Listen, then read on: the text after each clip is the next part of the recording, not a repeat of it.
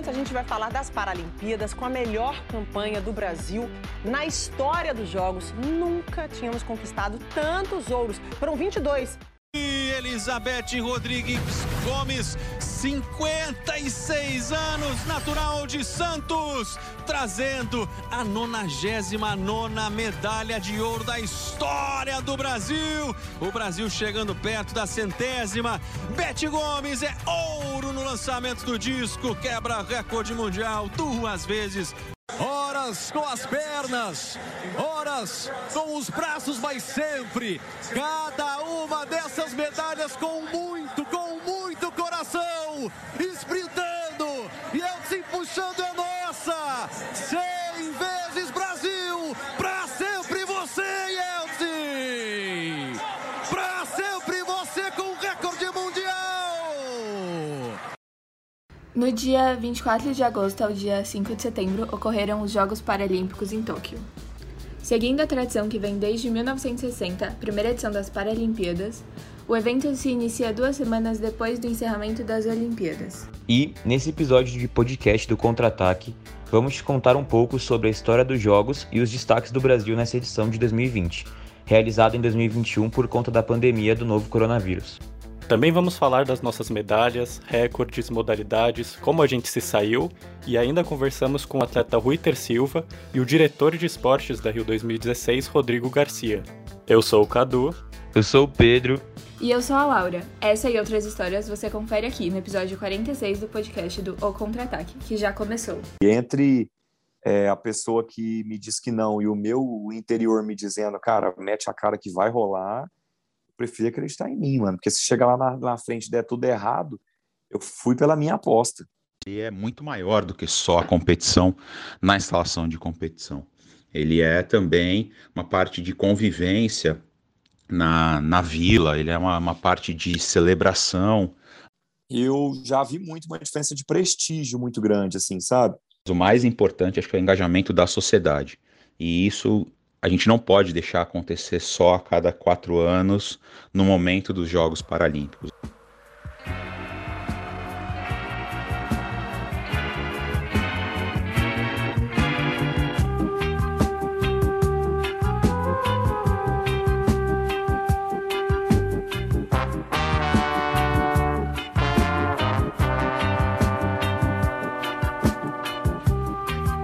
Mas antes de começar, caso você queira apoiar nosso conteúdo independente sobre esporte e política, considere contribuir em nossa conta no Apoia-se. Ajude com o valor que você conseguir acessando o link apoia.se barra o contra-ataque. Então, bora começar falando sobre história. Só que para isso a gente vai ter que voltar um pouco no tempo. Depois da Segunda Guerra Mundial, muitos soldados americanos e ingleses voltavam para casa debilitados por conta de mutilações sofridas na guerra. Com isso, surgiu nos Estados Unidos a PVA, em português, Associação dos Veteranos Paralisados. A associação foi fundada em 1946 e tomou a iniciativa de promover as primeiras competições de natação, do atletismo e do basquete de cadeira de rodas.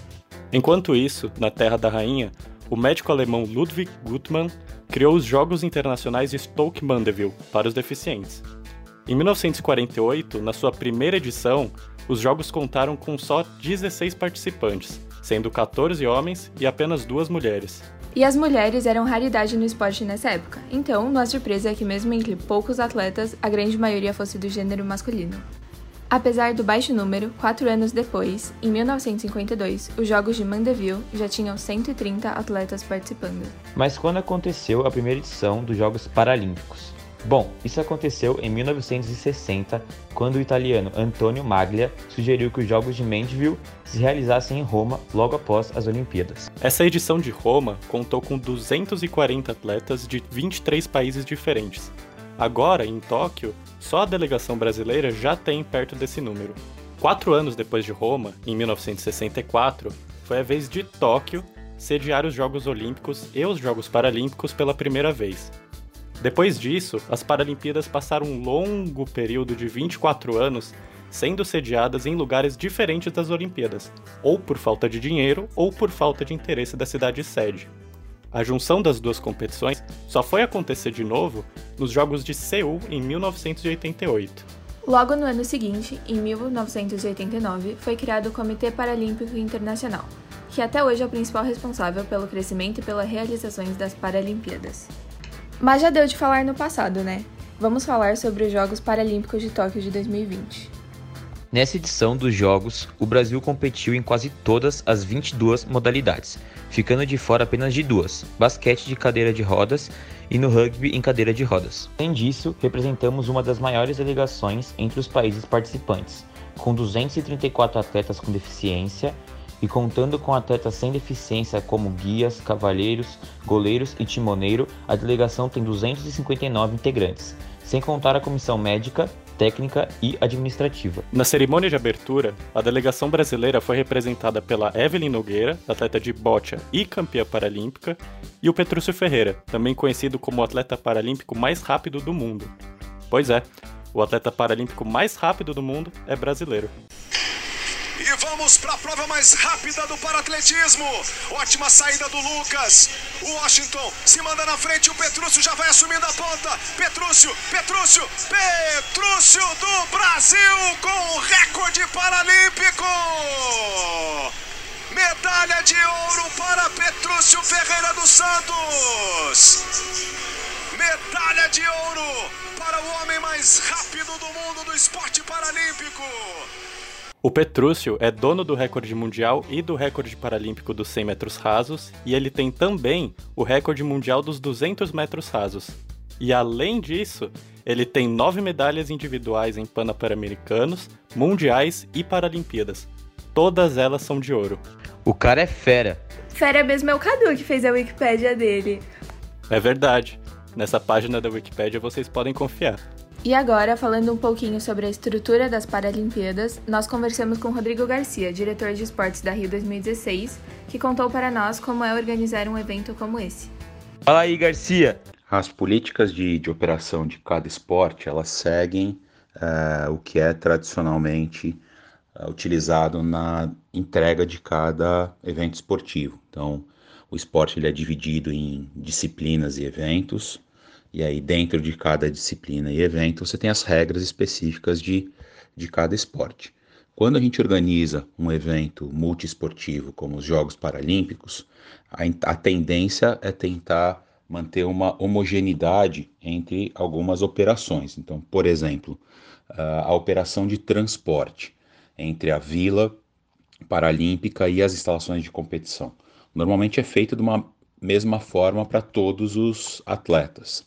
Uh, obviamente, atleta que participa de evento ou disciplina onde é um evento de time, né, como por exemplo o goalball, uh, ele tem um, um, tipo de transporte diferenciado do atleta que compete individualmente no atletismo ou na, na natação, onde o sistema de ligação entre a vila e a instalação de competição ou de treinamento é feito através de um shuttle, é muito legal ver isso, que tudo é feito pensando em todos, mas também tem as particularidades de cada atleta e de cada modalidade, né? Mas vamos falar sobre Tóquio.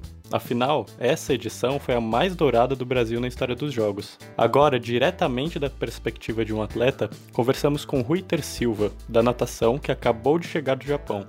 Fala galera, meu nome é Ruiter Silva, sou atleta da Seleção Brasileira de Natação Paralímpica é, participei agora na Paralimpíada de Tóquio, minha segunda Paralimpíada da carreira. Além das duas Paralimpíadas, né, eu tenho quatro campeonatos mundiais, dois campeonatos para-pan-americanos, aí ao todo são quatro medalhas de campeonatos mundiais, 13 medalhas de, de campeonatos para-pan-americanos, e é o meu xodó, que é a medalha de prata da Paralimpíada do Rio, em 2016, na prova do revezamento 4 por 100 livre nadando ao lado de Daniel Dias, André Brasil e Felipe Rodrigues, uma prova assim inesquecível, que sem dúvida hoje eu falo que foi um dos maiores marcos da minha carreira. Primeiro, perguntamos para ele sobre a relação importantíssima do esporte paralímpico e a sociedade. Uma Olimpíada e Paralimpíada, é, o esporte, se pensar que nada além de um evento desses para unir diversos povos, igual é a Olimpíada e Paralimpíada, é, de maneira completamente pacífica, né? Então, assim, o esporte tem esse poder, né? E pensando num contexto paralímpico, ele possibilita muito inclusão, você olhando um aspecto de pessoas com deficiência, por exemplo, né? Voltando para pegando bem específico esse esse aspecto. Ah, mas você está falando que a Paralimpíada ela é ela não é de alto rendimento? É, é completamente alto rendimento. Mas você possibilita que pessoas que às vezes se encontram completamente sem perspectiva se veem em uma possibilidade de até chegar ao alto rendimento é, é algo maravilhoso, né? porque você acaba transformando e dando perspectiva para quem não tem, né?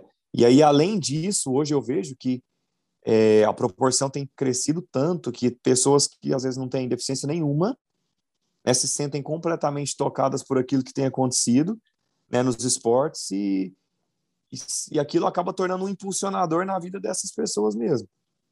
É, é, um, é o ápice do esporte mundial, né, é o ápice daquilo que a gente vê como benefício né, para as pessoas né, de desenvolvimento. É uma oportunidade clara de desenvolvimento.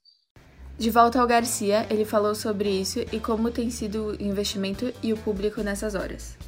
O investimento e a questão de público, de espectadores, tanto nas instalações quanto uh, na televisão, para os Jogos Paralímpicos, vem uh, crescendo. Isso já acontece há um tempo. Acho que mai o maior marco uh, foi talvez os Jogos de Atenas e logo depois o próximo que foi Beijing, onde o número uh, de espectadores aumentou consideravelmente. Mas se a gente for fazer uma análise comparativa, por exemplo, no Rio, uh, o dia onde houve o maior número de espectadores no Parque da Barra, no Parque Olímpico da Barra e Parque Paralímpico da Barra, foi durante os Jogos Paralímpicos. Garcia tocou num ponto legal sobre o crescimento do esporte paralímpico nos últimos anos. E sobre isso, Ruiter comentou: num contexto mais recente, pensando dos anos 2000 para cá, né?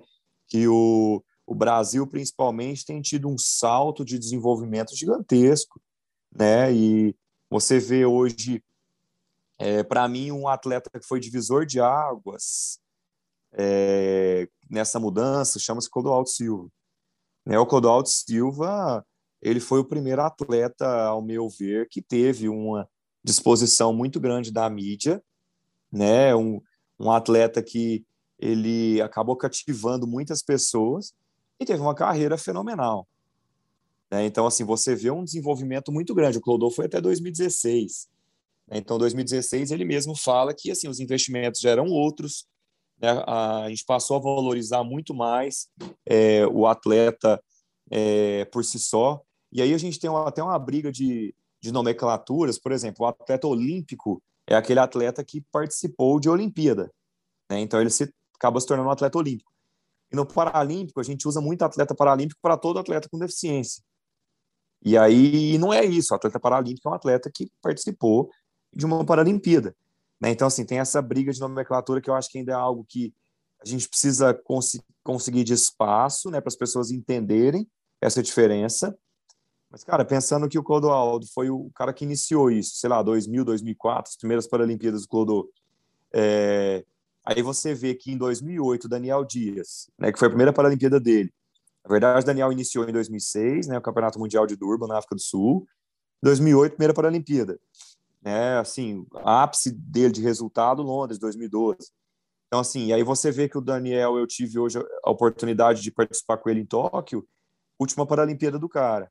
E ele mesmo falou: eu comecei a nadar por conta de Clodoaldo Silva.